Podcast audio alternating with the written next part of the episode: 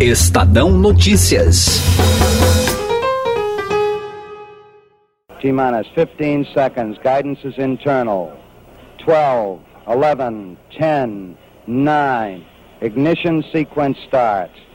6, 5, 4, 3, 2, 1, 0. All engine running. Liftoff. We have a liftoff. 32 minutes past the hour. Liftoff on Apollo 11. Há 50 anos, o pequeno grande passo na história da humanidade era dado pelo astronauta Neil Armstrong. A Lua era enfim conquistada. Compreender a magnitude dessa proeza é uma tarefa que ainda não cessou, mesmo após cinco décadas.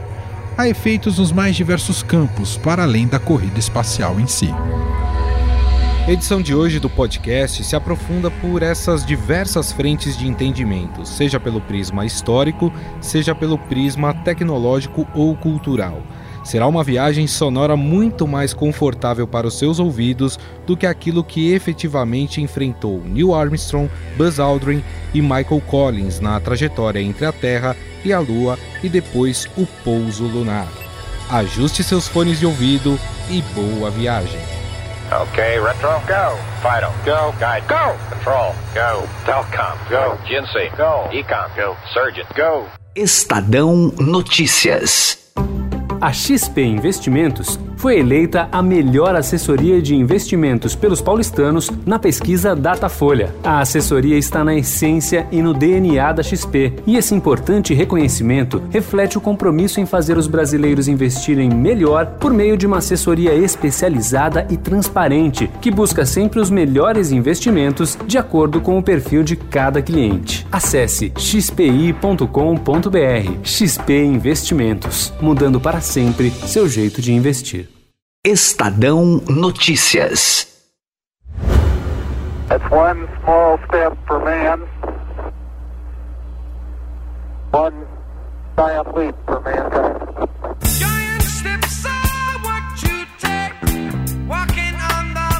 A conquista do espaço sempre foi um desejo do ser humano, que se intensificou com a corrida espacial travada por Estados Unidos e União Soviética.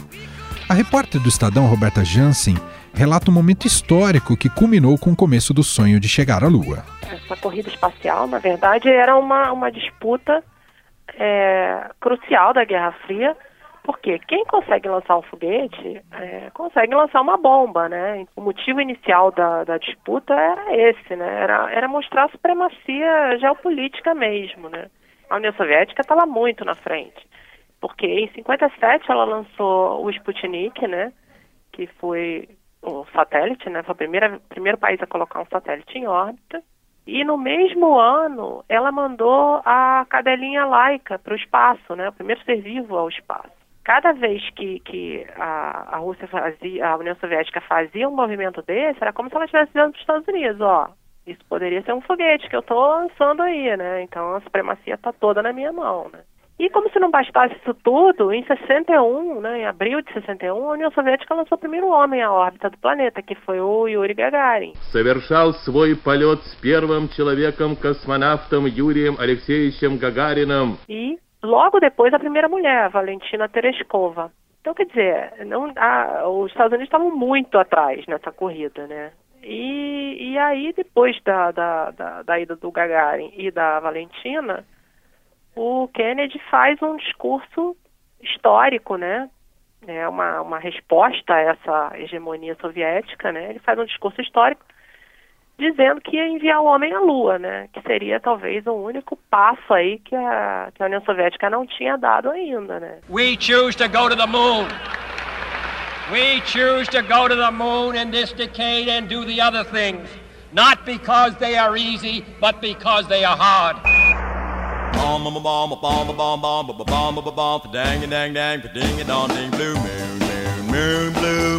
A partir daí nasceu o projeto Apollo, que recebeu 153 bilhões de dólares em valores atuais, um recorde absoluto em termos de investimento. Meio milhão de pessoas estiveram envolvidas com a missão entre funcionários da NASA, da indústria e de universidades. Além de todo o aparato técnico, houve uma preparação intensa de três figuras importantes nessa história os pilotos de origem militar Neil Armstrong, Buzz Aldrin e Michael Collins, que se tornariam mais tarde os primeiros humanos a chegar na Lua.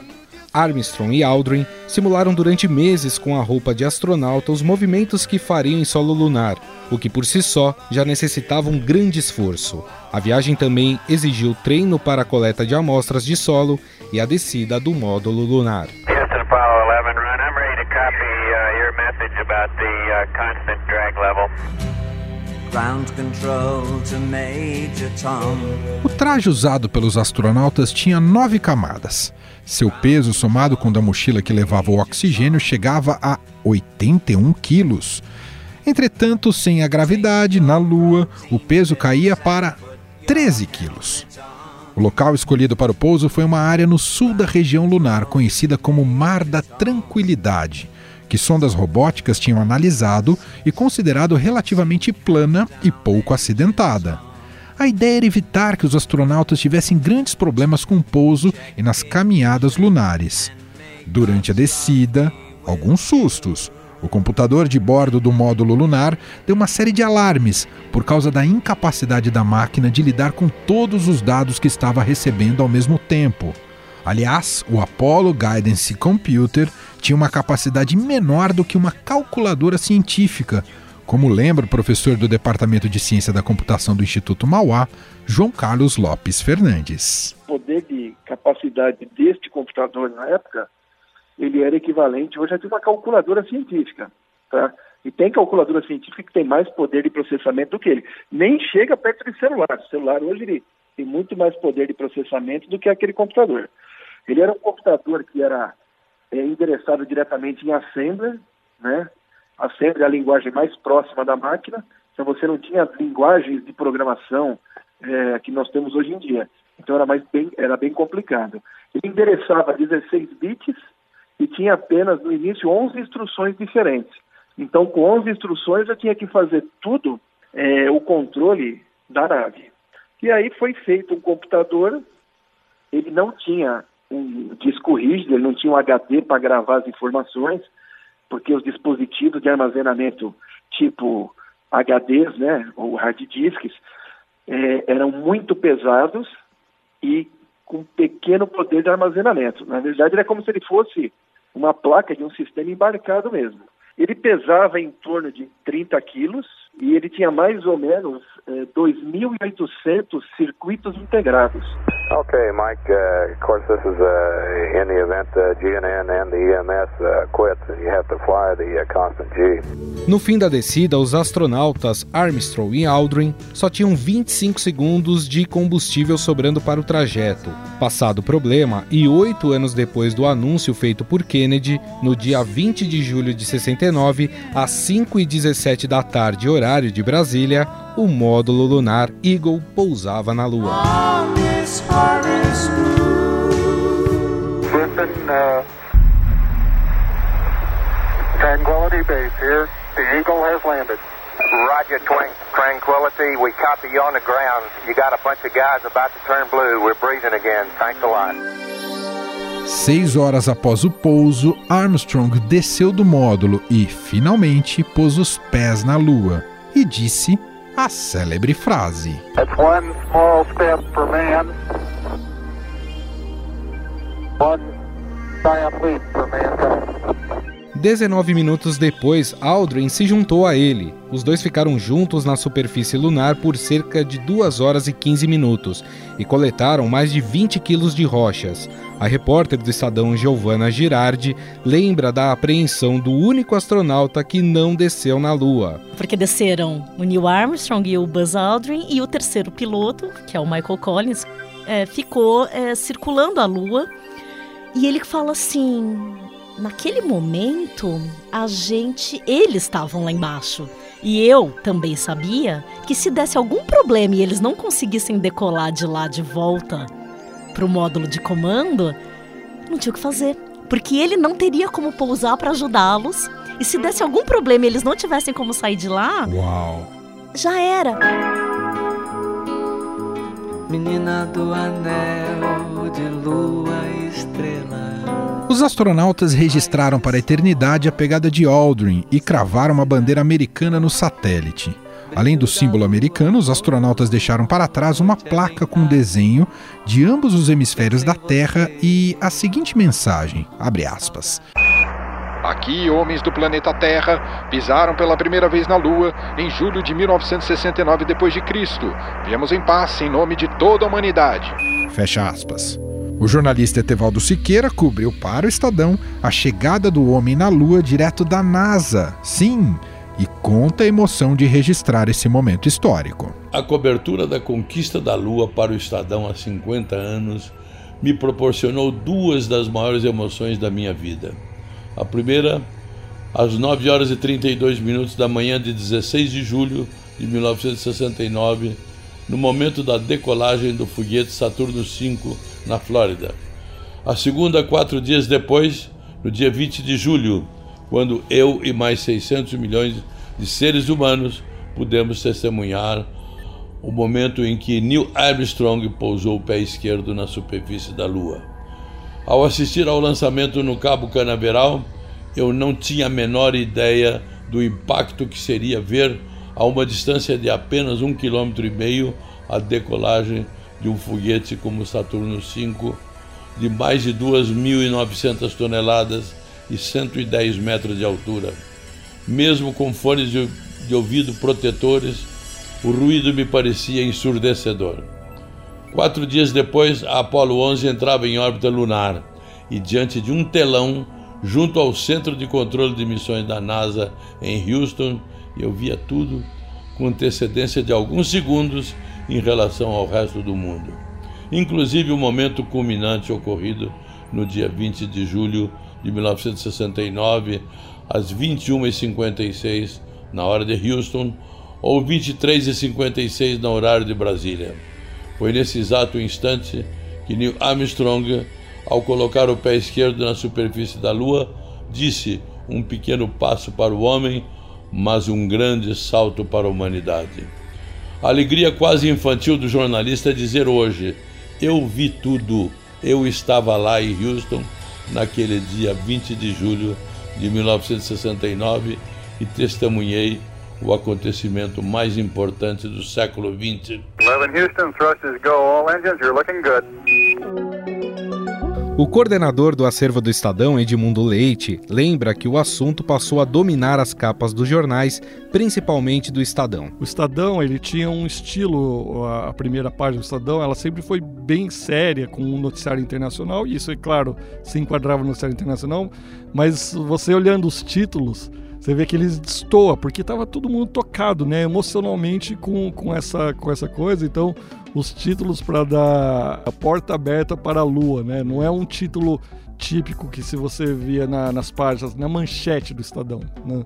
Não era esse tipo de título. Então, deu essa liberdade criativa e poética para as pessoas, porque realmente era um, foi um acontecimento muito emocionante. Tem títulos também, ó, sobe, sobe hoje Apolo 11, tinha os títulos objetivos, mas ó, no dia seguinte, aqui ó, você vê 17 de julho, é, o sonho já quase realidade, né? Então você não está mais na esfera da, da objetividade, você já está na esfera do épico. A meio caminho, tudo perfeito no, no dia 18. Daí você vai no dia seguinte, Apolo 11 órbita lunar.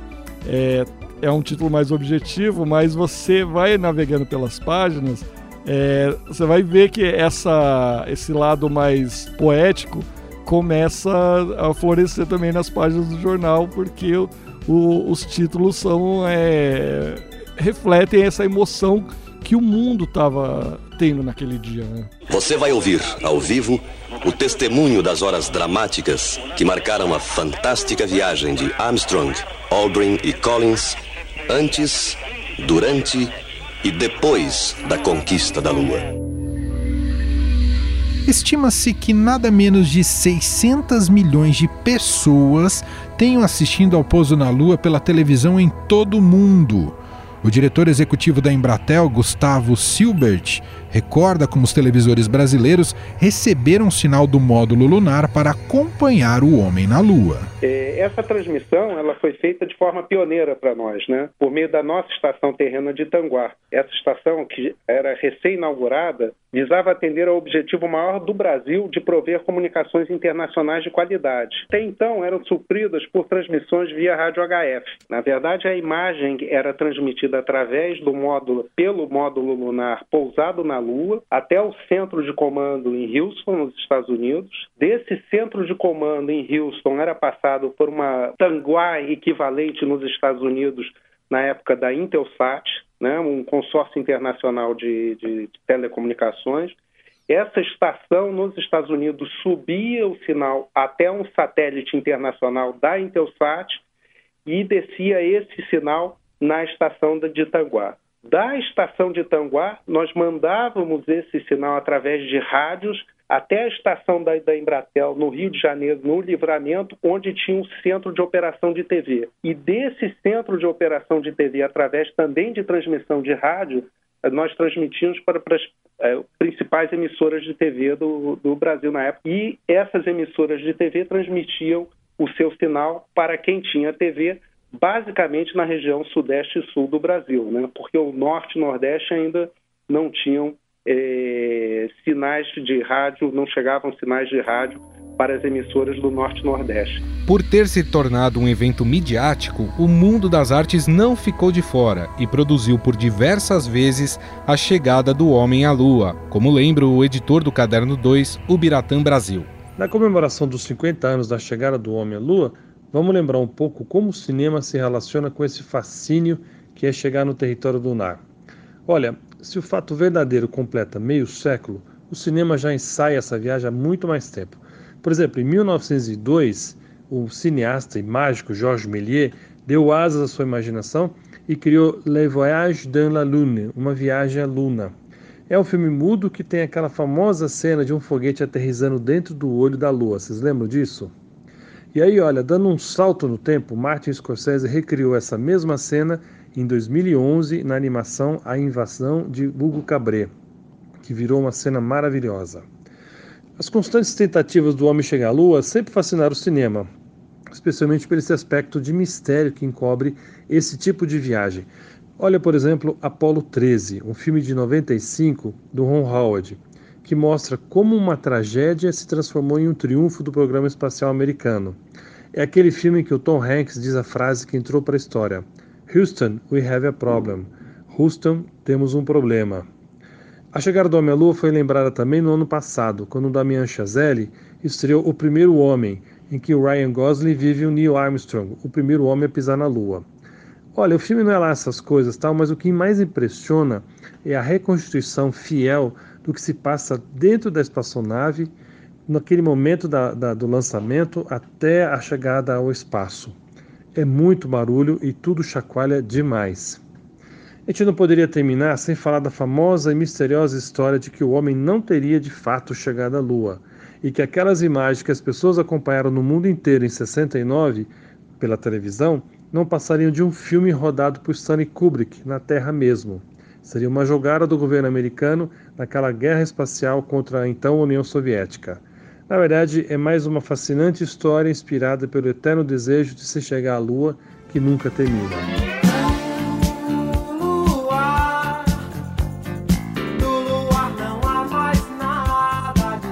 A Apollo 11 e outras cinco missões tripuladas trouxeram para a Terra 382 quilos de amostras de rochas lunares.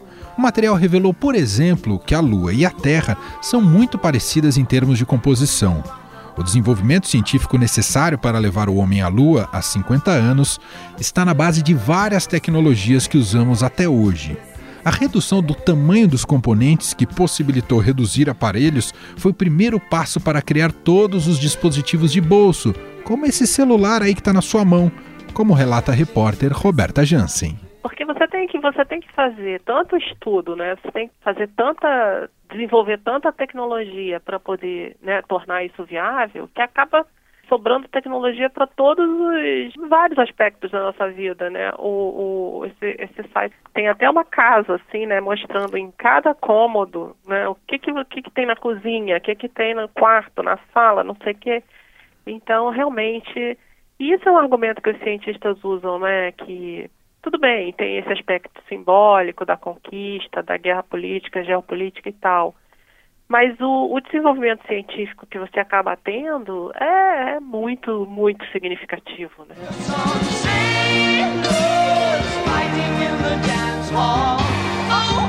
E o ser humano deve voltar à Lua dentro de cinco anos. A expectativa é de que em 2024 uma mulher astronauta pise pela primeira vez no satélite.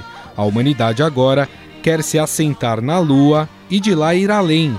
Marte será a próxima parada dos terrestres, como informam as repórteres Roberta Jansen e Giovanna Girardi. A gente chega nesse momento de 50 anos olhando para o futuro. Então há, há planos bastante, bastante curtos, até bastante específicos dos Estados Unidos, de voltar a pisar na Lua em 2024, daqui cinco anos. Mas com a uma ideia, mulher, né? Com Isso- uma isso mulher. É importante. é. Seria a primeira vez que uma mulher vai pousar. Então, os Estados Unidos falam, é a pr- primeira mulher e o próximo homem a pisar na Lua. E eu acho que a grande diferença agora é que a ideia é ficar. Então, não é só ir, fazer umas experiências, coletar pedra e voltar para coletar rocha, coletar rocha e voltar para e voltar para a Terra. É realmente estabelecer um modelo de permanência. Então, a NASA hoje estuda formas de fazer isso. Vai ter, a ideia, né, pelo menos, é ter uma nova estação espacial que vai ficar circulando a NASA permanentemente, a chamada Gateway, que vai ser um lugar ali onde as- os astronautas vão poder ficar permanentemente. E dali ser muito fácil de pousar na Lua ou de lá ir além. Sim, isso agora pode se configurar como uma nova corrida espacial, né, Rô? Pois é, na verdade, aí você te- tem outros personagens agora, né? Além da, da Rússia e dos Estados Unidos, você tem a China, né? Que com todo aquele, aquele jeito meio secreto dos chineses trabalharem, né? Eles continuam trabalhando de uma forma meio secreta, mas eles pousaram. Eles conseguiram uma coisa inédita. Eles, há pouco tempo, né? Eles pousaram no lado, naquele lado oculto da, lu, da Lua, né? Conseguiram é, pousar um robô ali. Então, realmente foi um feito. E, e há quem acredite, há quem diga que eles estão estão querendo também chegar lá de novo, mas e com uma mulher também, né? Astronauta e não sei como é que chama astronauta chinesa. É, tem muita gente que desconfia que pode acontecer isso, assim. Os Estados Unidos estão A com esse plano todo e a China antes. chegar antes. A É. China chegar antes, que seria também uma coisa bem. Agora, e, e tem essa. Não sei se era isso que vocês iam falar agora, mas tem toda essa ideia de depois de chegar a Marte, né? Sim. É, que na verdade a Lua seria uma base, porque a viagem para Marte é, é muito longa, né? É, são meses de viagem, então a Lua seria uma, uma espécie de trampolim ali para você é, alcançar Marte no futuro, né? Alô, alô, marciano. Essa edição especial do podcast Estadão Notícias teve a apresentação de Gustavo Lopes. E Emanuel Bonfim. Teve produção e roteiro do próprio Gustavo Lopes. E montagem de Carlos Amaral. O diretor de jornalismo do Grupo Estado é João Fábio Caminoto. Mande seu comentário e sugestão para o e-mail podcast@estadão.com. Obrigado, Gustavo. Obrigado você que ficou com a gente. Um grande abraço e até mais.